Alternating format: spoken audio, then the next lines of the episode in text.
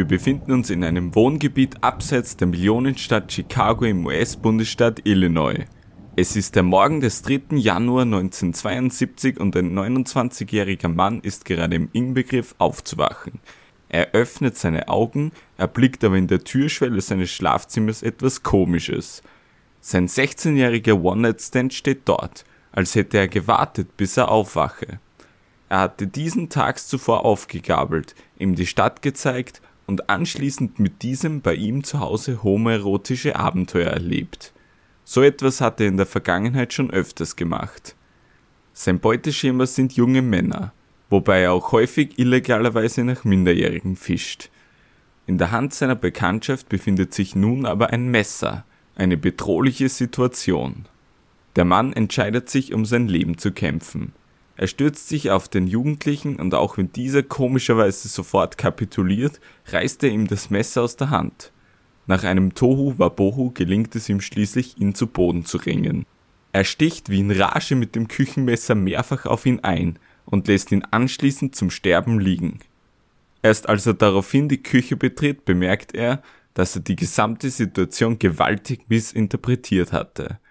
Sein Partner hatte nämlich für ihn Frühstück vorbereitet und wollte ihn nun wecken, wobei er auf das Küchenmesser in seiner Hand vergessen hatte. So sehr ihn die Tat nun schockiert, beim Töten hatte er etwas nie Dagewesenes gefühlt. Die ultimative Erregung, ein für ihn magisches Gefühl. Er will es wieder spüren und er wird es wieder spüren. Denn dieser Mord ist nur der Auftakt zu einer der opferreichsten Mordserien der US-amerikanischen Kriminalgeschichte. Bis zu seiner Ergreifung ermordete er in den nächsten Jahren Dutzende junge Männer. Dies ist die Geschichte eines erfolgreichen Geschäftsmannes, der seine Fassade tragischerweise viel zu lange wahren konnte, schließlich aber doch gestoppt wurde. Von El Keller bis Zikode, Mordio präsentiert die schlimmsten Serienmörder aller Zeiten. In der heutigen Ausgabe John Wayne Gacy. Der Killer Clown. John Wayne Gacy erblickte am 17. März 1942 im Edgewater Hospital in Chicago, Illinois das Licht der Welt. Er war das zweite von drei Kindern des Automechanikers John Stanley Gacy und seiner Frau Marion Elaine Robinson, die den Haushalt führte und Gacy sowie seine beiden Schwestern erzog. Zu diesen drei Frauen pflegte er in seiner Kindheit stets eine enge Beziehung. Das Verhältnis zu seinem Vater kann wohl aber am besten als eisig kühl beschrieben werden. Dieser war ein harter Arbeiter und dem Alkohol bedeutend zugeneigter als seiner Familie. Er sah in seinem Sohn vor allem eine riesengroße Enttäuschung. John Jr. war nämlich ein schwaches, übergewichtiges und häufig krankes Kind, welches nirgends wirklich herausstach, und sich vor allem durch seine Talentlosigkeit in sämtlichen sportlichen Aktivitäten auszeichnete. Seine Ablehnung ließ er ihn auch regelmäßig spüren, und zwar nicht nur mit Worten, sondern auch mit Taten. Trotz aller Schwierigkeiten, die die emotionale und körperliche Gewalt mit sich brachten, liebte Gacy seinen Vater, auch wenn er nie gut genug für diesen war. Mit sieben Jahren wurde er von einem Freund der Familie in dessen Truck missbraucht.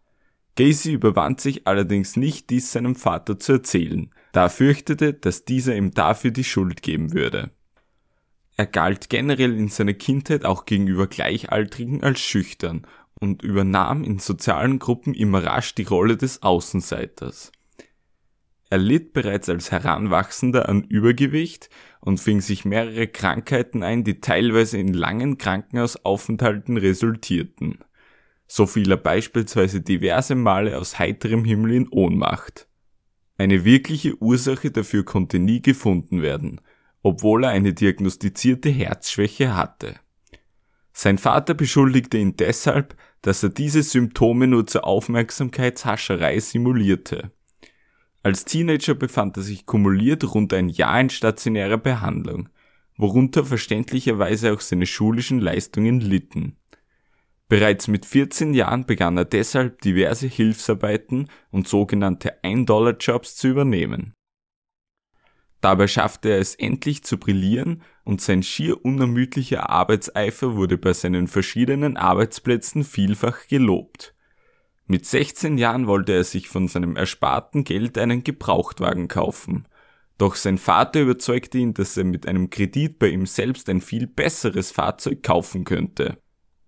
Dadurch behielt John Cena weiterhin die Kontrolle über seinen inzwischen beinahe erwachsenen Sohn und er verbot es ihm tatsächlich seinen eigenen Wagen zu nützen, wenn dieser etwas gemacht hatte, was ihm nicht passte. Es dauerte aber nicht lange, bis John Jr. den kontrollsüchtigen Vater nicht mehr aushielt, und er machte sich auf ins entfernte Las Vegas, Nevada. Dort erlitt er jedoch gleich nach seiner Ankunft einen Kollaps und wurde ins Krankenhaus eingeliefert. Die Transportkosten für die Einlieferung konnte er aber nicht begleichen und er suchte das Unternehmen auf, um seine missliche Lage zu erklären. Aus dem Firmengebäude kam er dann mit einer Arbeit als Krankenwagenfahrer heraus. Diesen Job behielt er jedoch nicht lange, da er mit 16 noch zu jung zum Lenken eines Rettungswagens war. Während seiner Arbeit dort hatte er jedoch einen Mitarbeiter einer Leichenaufbewahrungshalle kennengelernt und so kam er rasch zu einer neuen Einkommensquelle. Da er keine Bleibe hatte, schlief Gacy auch dort. Eines Nachts kletterte er dann in den Sarg eines verstorbenen Jugendlichen, den er liebkoste und streichelte, bevor er sich vor sich selbst erschrak. Am nächsten Tag fragte er seinen Vater, ob er zurückkommen dürfe. Dieser erlaubte es und nach drei Monaten in Nevada kehrte er sehnsüchtig zu seiner Familie zurück. Er meldete sich in einem Business College an, schloss dieses ab und nahm anschließend eine Management-Anwärterposition bei einer Schuhfirma an, wo er schnell zu einem guten Verkäufer aufstieg. Im Jahr 1964 wurde er mit 22 Jahren nach Springfield, Illinois versetzt. Bei der Arbeit dort lernte er seine Arbeitskollegin Marilyn Myers näher kennen und lieben. In Springfield schloss er sich der Jugendorganisation Junior Chamber International an, deren Mitglieder im Volksmund eigentlich nur als Jay-Z's bezeichnet werden. Dort erreichte er ebenso schnell einen hohen Status und bei der ehrenamtlichen Arbeit dort erlebte er auch seine zweite homosexuelle Erfahrung. Ein Kollege lud ihn nach einer durchzechten Nacht zu sich nach Hause ein, wo es zu Geschlechtsverkehr kam. Im September des gleichen Jahres trat er mit Marilyn Myers dann vor den Traualtar. Deren Vater war in Waterloo im Bundesstaat Iowa im Besitz von drei Restaurants der Fastfood-Kette Kentucky Fried Chicken, kurz KFC. Sie zogen dann alsbald ins einstige Haus der Eltern nach Waterloo, damit Gacy dort als Manager der Restaurants arbeiten konnte. Für diese Arbeit wurde er auch fürstlich entlohnt, er erhielt ein Jahresgehalt von umgerechnet über 100.000 Euro und dazu auch Anteile an den Profiten der Restaurants. Zu diesem Zeitpunkt entwickelte sich das Leben des John Wayne Gacys hervorragend. Seine Frau gebar bald zwei Kinder von ihm und durch sein Familienglück sowie durch seinen Erfolg im Beruf erntete er auch endlich die lang ersehnte Anerkennung seines Vaters. Dieser entschuldigte sich eines Tages dann sogar für den langjährigen körperlichen und emotionalen Missbrauch und sagte, dass er bei ihm falsch gelegen hatte. Auch in Waterloo wurde er Mitglied der Jay-Z's und wie in Springfield stieg er auch dort recht schnell zu einem einflussreichen Mitglied auf. Seine homosexuellen Bedürfnisse konnte er jedoch nicht zurückstellen, aber als verheirateter Familienvater auch nicht offen ausleben. Deshalb versuchte er sein Glück häufig bei männlichen jugendlichen Mitarbeitern, wobei er seine Avancen im Falle der Zurückweisung stets als schlechten Scherz darstellte. Auch lockte er mehrere Teenager in sein Haus, die als angebliche Teilnehmer eines wissenschaftlichen Projekts mit ihm homosexuell verkehrten und teilweise auch dafür bezahlt wurden. Trotz seines Begehrens des männlichen Geschlechts hasste Gacy Homosexuelle jedoch abgrundtief. Sicherlich ein paradoxes Verhalten, mit dem er in den konservativen Vereinigten Staaten allerdings keineswegs alleine war. Im August 1967 bezahlte er den offen homosexuellen 15-jährigen Sohn eines anderen Jay-Z's für Geschlechtsverkehr. Die beiden trafen sich daraufhin häufiger.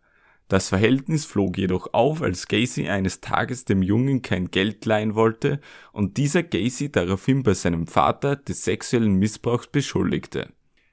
Im Mai 1968 wurde er für mehrere Missbräuche an Minderjährigen angeklagt.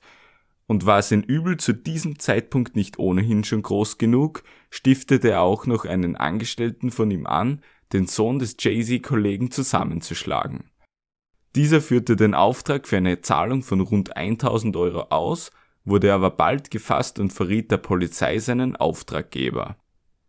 Im November 1968 wurde er für den Missbrauch an dem 15-jährigen Jungen und weiteren Jugendlichen zu einer Freiheitsstrafe von 10 Jahren verurteilt.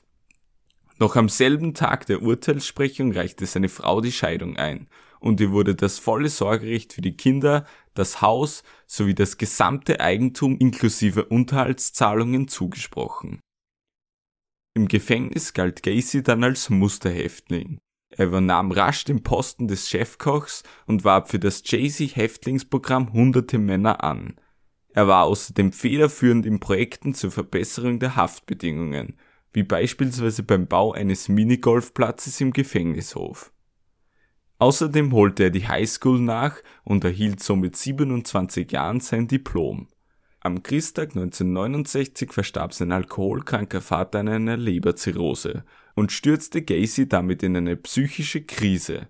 Von dieser erholte er sich erst langsam und ein halbes Jahr später wurde er auf Bewährung entlassen. Bis zu diesem Zeitpunkt hatte er gerade einmal 15% seiner Haftstrafe verbüßt, nämlich eineinhalb Jahre. Als Entlassungsbedingungen wurden ihm eine Rückkehr nach Chicago sowie eine Ausgangssperre nach 22 Uhr auferlegt. In Chicago zog er bei seiner Mutter ein und nahm eine Stelle als Koch an. Er konnte aber weiterhin nicht die Finger von männlichen Jugendlichen lassen und im Februar 1972 wurde er erneut des Missbrauchs an einem Minderjährigen angeklagt. Diese Anklage wurde jedoch fallen gelassen, da das Opfer nicht bei Gericht erschien. Im Sommer desselben Jahres wurden ähnliche Vorwürfe gegen ihn erhoben. Er kam aber einmal mehr davon, da der Kläger ihn vor Prozessbeginn zu erpressen versuchte. Der Staat Iowa erfuhr von diesen beiden Klagen nichts und im Oktober 1971 endete Gacys Bewährung. Anschließend zog er mit seiner Mutter in ein Haus in der Nähe des Dorfes Norwich außerhalb von Chicago. Er gründete das Unternehmen PDM Contractors, wobei PDM für Painting, Decorating und Maintenance stand. Dieses betrieb er zunächst neben seiner Arbeit als Koch, war aber schnell so erfolgreich, dass er von seiner Firma leben konnte. Sein Angestellten-Team bestand dabei hauptsächlich aus Schülern sowie jungen Männern. Er nützte seine Chefposition bei diesen besonders aus. Gewisse Angestellte verrichteten nämlich auch sexuelle Dienste für ihn. Dafür griff er ihnen finanziell unter die Arme oder sprach ihnen Beförderungen aus. Zur gleichen Zeit lernte er die geschiedene Carol Hoff kennen. Im Sommer 1979 zog sie mit ihren zwei Töchtern aus erster Ehe bei Gacy ein. Seine Mutter machte zuvor noch Platz und übersiedelte in ein neues Heim. Während er bei Carol Hoff den Anschein eines liebenden Verlobten und Vatersatz für die Töchter warte, gabelte er weiterhin junge Männer auf, lockte sie zu seinem Haus, wo er ihnen Drogen und Alkohol einflößte und mit ihnen anschließend sexuelle Praktiken durchführte.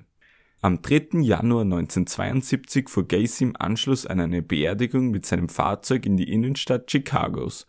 Dort wurde er am Busbahnhof auf den 16-jährigen Timothy McCoy aufmerksam.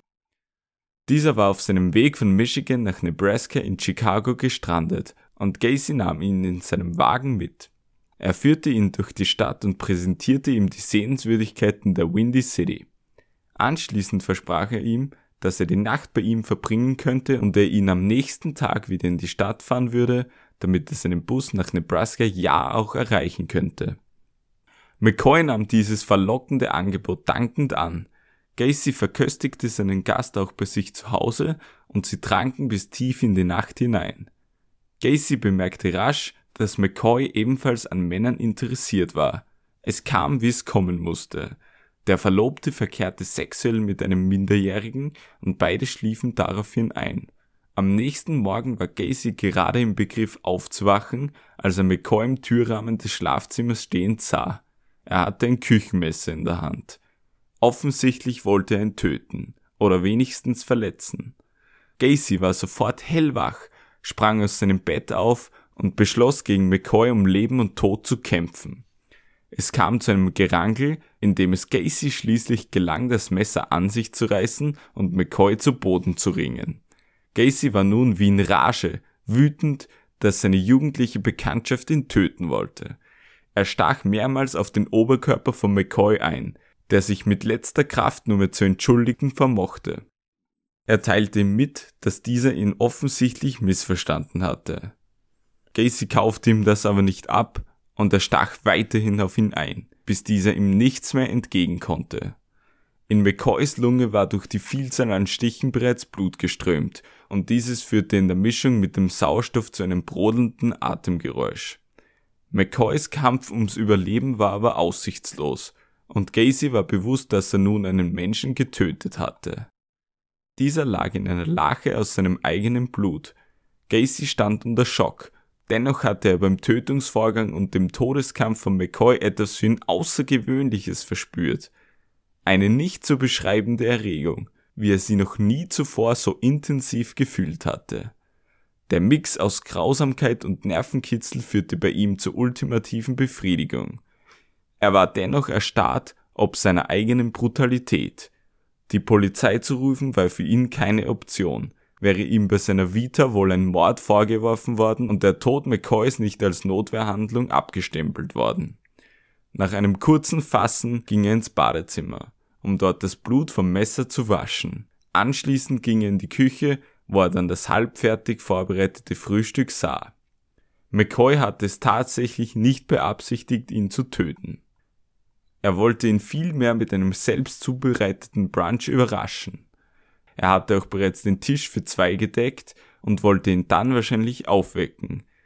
Dabei vergaß er aber tragischerweise auf das Küchenmesser, welches er noch in seiner Hand hielt, und das Übel nahm seinen Lauf. Die Leiche von Timothy McCoy versteckte er daraufhin im Kriechkeller. Später betonierte er den toten Körper zu, wodurch er bei Reparaturarbeiten nicht entdeckt werden konnte. Im Sommer 1972 heiratete Gacy Carol Hoff. Im Januar 1974, zwei Jahre nach seinem ersten Mord, tötete er vermutlich ein weiteres Mal. Den bis heute nicht identifizierten jungen Mann strangulierte er und anschließend versteckte er ihn in einem Wandschrank. Nachdem jedoch ausgetretene Flüssigkeit aus dem toten Körper seinen Teppich befleckt hatte, beschloss er ihn in Mülltüten verpackt hinter seinem Haus zu vergraben.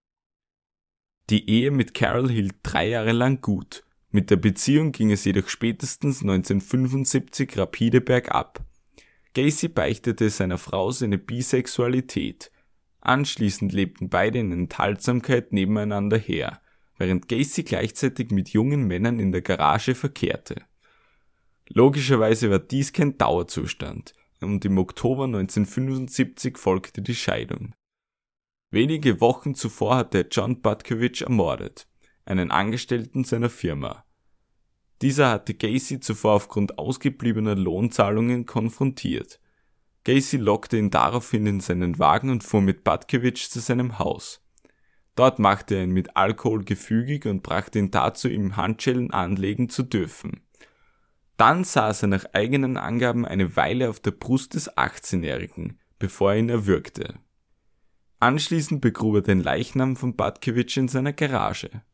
Carol lebte nach Einreichung der Scheidung noch ein halbes Jahr im gemeinsamen Haus, zog aber schließlich mit ihren beiden Töchtern in ein eigenes Apartment. Gacy lebte anschließend allein in seinem Haus und konnte nun tun, was ihm lieb war. Er öffnete buchstäblich Tür und Tor, um seinen sexuellen Gelüsten mit jungen Männern nachkommen zu können, und obendrein war er ja auch noch auf den Geschmack des Mordes gekommen. Zur Patensuche benutzte er dabei das Cruising. Dies bildete den Auftakt seines Modus operandi. Er suchte an belebten Plätzen, wie beispielsweise dem Chicagoer Busbahnhof, aktiv nach jungen Kerlen. Um herauszufinden, ob ein potenzieller Sexualpartner auch tatsächlich am selben Ufer fischte, achtete er als Cruiser auf typische Signale, mit denen diese ein homosexuelles Interesse offenbarten.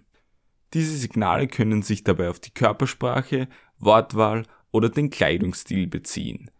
Einmal ins Gespräch gekommen, lockte er die jungen Männer dabei mit der Aussicht auf einen Job bei seiner Firma oder versprach ihnen Drogen, Alkohol oder Geld für sexuelle Dienste.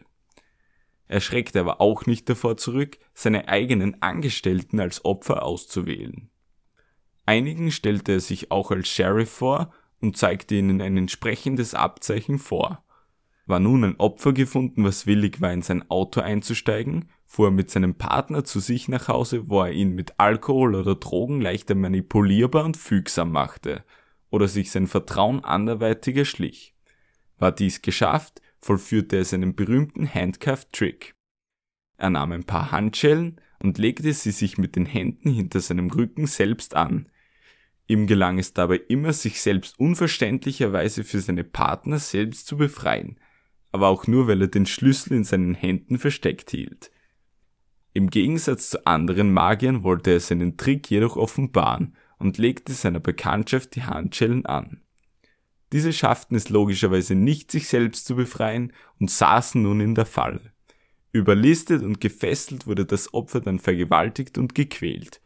Manche Männer wurden auch in der Badewanne ertränkt, aber von Gacy wiederbelebt und anschließend weiter misshandelt.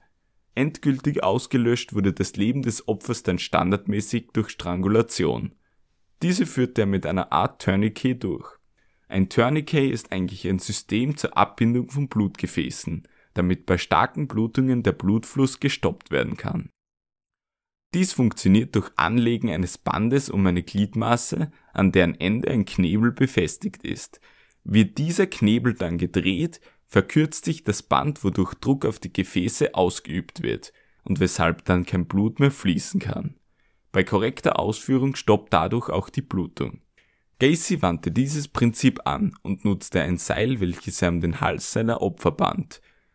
Als Knebel nutzte er einen Hammerstiel, mit dem er langsam dem Opfer die Luftzufuhr abdrehte, so dass dieses an einem Atemstillstand starb. Die Leiche vergrub er dann üblicherweise im Kriechkeller seines Hauses oder gelegentlich in seiner Garage. Bereits einen Monat nachdem seine Scheidung auf dem Papier durch war, ermordete er einen 18-Jährigen und fünf Wochen später schlug er gleich doppelt zu. Binnen 24 Stunden entführte und ermordete Gacy zwei Minderjährige. In den nächsten Jahren sollte er noch weitere sogenannte Doubles vollführen, also zwei Jugendliche innerhalb kürzester Zeit ermorden.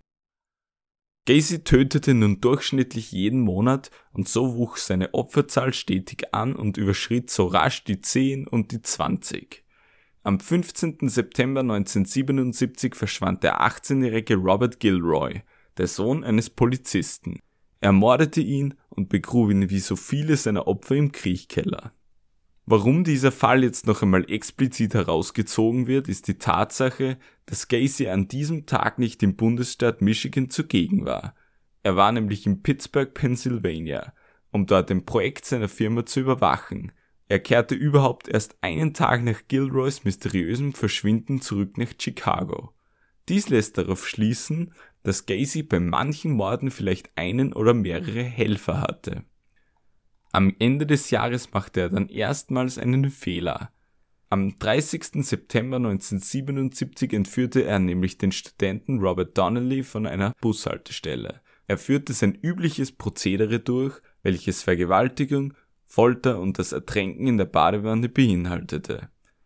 Er machte sich dabei auch mehrere Male über Donnelly lustig und fragte ihn spöttisch, ob sie heute nicht spaßige Spiele spielen würden. Donnelly war irgendwann an einem Punkt, an dem er zerbrach und Gacy darum bat, ihn doch endlich zu töten. Doch dieser ließ irgendwann von ihm ab, es schien, als hätte er das Interesse an ihm verloren. Daraufhin fuhr er ihn zu seinem Arbeitsplatz, wo er ihn freiließ. Dies tat er aber nicht, ohne ihm noch zu drohen und mitzugeben, dass ihm die Polizei sowieso niemals glauben würde. Donnelly ging jedoch sehr wohl zur Polizei und diese befragte Gacy daraufhin dazu. Gacy gab jedoch an, dass er Donnelly als Sexsklaven engagiert und ihn für seine Dienste nicht bezahlt hatte. Die Polizei glaubte ihm diese fadenscheinige Ausrede und stellte jegliche Ermittlungen ein. Gacy konnte dadurch seine Mordserie fortsetzen. Drei Monate später lockte er den 26-jährigen Jeffrey Rignall in sein Fahrzeug und zog seinen Modus operandi wieder vollständig durch, ließ sein wehrloses Opfer allerdings wieder am Leben. Rignall wurde von Gacy in einem Chicagoer Park ausgesetzt und konnte dadurch überleben. Rignall zeigte den Vorfall an, konnte sich aber nur an das Fahrzeug seines Peinigers erinnern. Die Polizei konnte seinen Angreifer nicht ermitteln, weshalb sich Rignall und ein paar Freunde selbst auf die Suche begaben. Und sie fanden das Auto von Gacy tatsächlich und folgten ihm unentdeckt zu seinem Wohnhaus. Die Adresse gaben sie an die Ermittler weiter, die Gacy kurze Zeit später festnahmen und gegen ihn Anklage wegen Körperverletzung erhoben. Gacy blieb aber weiter auf freiem Fuß und mordete einfach weiter. Während er innerhalb seines Hauses seine Fantasien in die Realität umsetzte, schaffte er sich außerhalb seines Grundstückes ein perfektes Doppelleben aufzubauen. Sein Unternehmen warf hohe Profite ab und Gacy konnte sich einen hohen Lebensstandard leisten. Er fuhr schicke Autos und feierte mit seinen Angestellten wilde Feten. Als Ausgleich für seine harte Arbeit trat er als Unterhaltungskünstler auf. Es ist diese Tätigkeit, mit der er heute noch am meisten assoziiert wird. Er trat nämlich einer Vereinigung als Clowns bei und schuf sich selbst zwei Charaktere, den glücklichen Pogo the Clown und den eher ernsteren Patches the Clown. Er verrichtete seine Dienste dabei auf Partys, Wohltätigkeitsveranstaltungen, Kindergeburtstagen und in Krankenhäusern auf den Kinderstationen. In der Rolle des Clowns selbst übte er zwar keine Verbrechen durch, wie bereits beschrieben, nutzte er aber sehr wohl Tricks, um seine Opfer beispielsweise dazu zu bringen, sich selbst zu fesseln. Er trat zu dieser Zeit auch der Demokratischen Partei bei, wo er wie bei den Jay-Z's schnell Einfluss gewann und durch sein hohes Engagement positiv auffiel. In seiner Tätigkeit für die Demokraten lernte er bei einem Event auch die damalige First Lady Rosalind Carter kennen, die Ehegattin des 39. US-Präsidenten Jimmy Carter. Mit dieser ließ er sich auch ablichten, eine heutzutage weltbekannte Aufnahme und natürlich in dem heutigen Wissen über die Person John Wayne Gacy äußerst heikel. Sein Kriechkeller war aber irgendwann voller Leichen und hatte keinen Platz mehr für weitere Körper. Deshalb entschied er sich, seine nächsten Opfer von einer Autobahnbrücke in den Des Plains River zu werfen. Laut eigenen Angaben warf er dort fünf Körper hinein, später wurden aber nur vier gefunden. Seine vorübergehend letzte Ruhestätte fand dann auch Gacys letztes Opfer im Des Plains River. Am 11. Dezember 1978 lernte er Robert Pierce bei einem potenziellen Kunden in einer Drogerie in Des Plains kennen, wo der 15-Jährige als Aushilfskraft beschäftigt war. Gacy fand schnell Gefallen in Pierce und posaunte herum, dass bei ihm Jugendliche für 5 Dollar die Stunde arbeiten konnten. Dies beeindruckte Pierce, bekam er doch im Drogeriemarkt nur die Hälfte und er war entschlossen, nach seiner Schicht Gacy anzurufen, um ihm seine Arbeitskraft anzubieten. Dieser fuhr nach einem erfolgreichen Meeting mit dem Leiter der Drogerie nach Hause, bemerkte dort jedoch, dass er seinen Terminkalender in Des Plains vergessen hatte. Er drehte um und auf dem Parkplatz der Drogerie erkannte er Robert Pierce. Dieser fragte ihn auch gleich nach einem Job und Gacy versprach, dass er sich mit ihm nach Schichtende über einen Job unterhalten wolle. Um 21 Uhr endete Pierces Arbeitstag und seine Mutter wartete bereits am Parkplatz, um ihn nach Hause zu fahren. Er sagte ihr, dass er nur kurz mit einem Mann über einen potenziellen Job sprechen wolle und gleich wieder zurück sein werde. Doch er sollte nicht wiederkommen. Pierce stieg in Gacys Wagen. Dieser redete ihm gut zu und sagte, dass er ihn hart arbeiten gesehen hatte und bestätigte, dass er einen Job bei ihm bekommen würde. Allerdings müsste er für ihn ein paar Formulare ausfüllen, die sich in seinem Büro bei ihm zu Hause befanden. Gacy fuhr dann mit Pierce zu sich, bot ihm ein Bier an und erhielt sich mit ihm kurz. Dann ging er in sein Büro, um die Papiere zu holen. Er organisierte sich aber auch seine Handschellen, mit dem er seinen berühmten Trick vollführte. Schließlich ließ er auch Pierce die Acht anlegen und dieser saß wie so viele vor ihm nun in der Falle. Jedoch kam es vorerst anders. Das Telefon klingelte, Gacy ließ aber vorerst den Anrufbeantworter rangehen.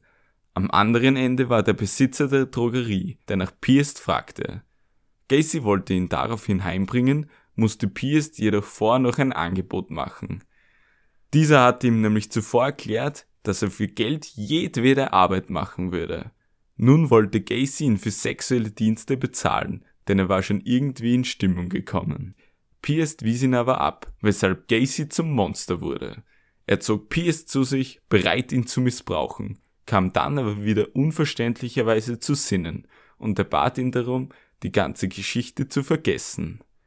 Gacy packte die Sachen zusammen und sagte, dass er ihn nun nach Hause fahren würde. Pierce hatte seine Hand nun bereits am Türknauf, als Gacy ihn nochmals zurückrief. Er wollte ihm einen letzten Trick vor der Heimfahrt zeigen und hatte ein Seil sowie einen Hammerstiel in der Hand. Ganz schnell verknotete er das Seil und ehe sich Pierce umsehen konnte, hatte er das Seil um den Hals. Gacy drehte den Hammerstiel zweimal um die eigene Achse.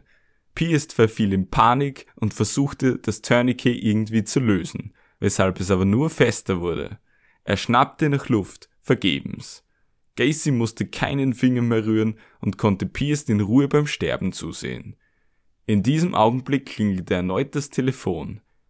Gacy ging in einen Nebenraum und nahm das Gespräch seelenruhig an, während Pierce im Sterben lag. Am Apparat war ein verärgerter Geschäftspartner, da Gacy deren Termin verpasst hatte, um einen Jugendlichen zu ermorden. Er lud Pierces Leichnam in seinen Truck und warf ihn wie seine vorherigen Opfer in den Des Plains River. Nach über 30 Morden war Gacy nun aber sichtlich fahrlässig geworden. Robert Pierce kehrte entgegen seinem Versprechen nicht am selben Tag nach Hause zurück, sondern blieb vorerst verschwunden. Pierces Familie meldete ihn noch am selben Tag als vermisst und nannte Gacys Namen als potenziell letzte Kontaktperson. Der leitende Chief entschloss sich, die Strafakte des Genannten zu besorgen und seine verbüßte Freiheitsstrafe wegen gleichgeschlechtlichen Verkehres mit einem Minderjährigen sowie eine offene Klage wegen Körperverletzung an einem Schutzbedürftigen. Sie luden nun Gacy zur Abgabe einer Aussage vor. Dieser stritt jedoch konsequent eine Verwicklung in den vermissten Fall ab und leugnete auch Pierce einen Job angeboten zu haben. Zwei Tage nach Pierce Verschwinden durchsuchte die Polizei erstmals Gacys Haus.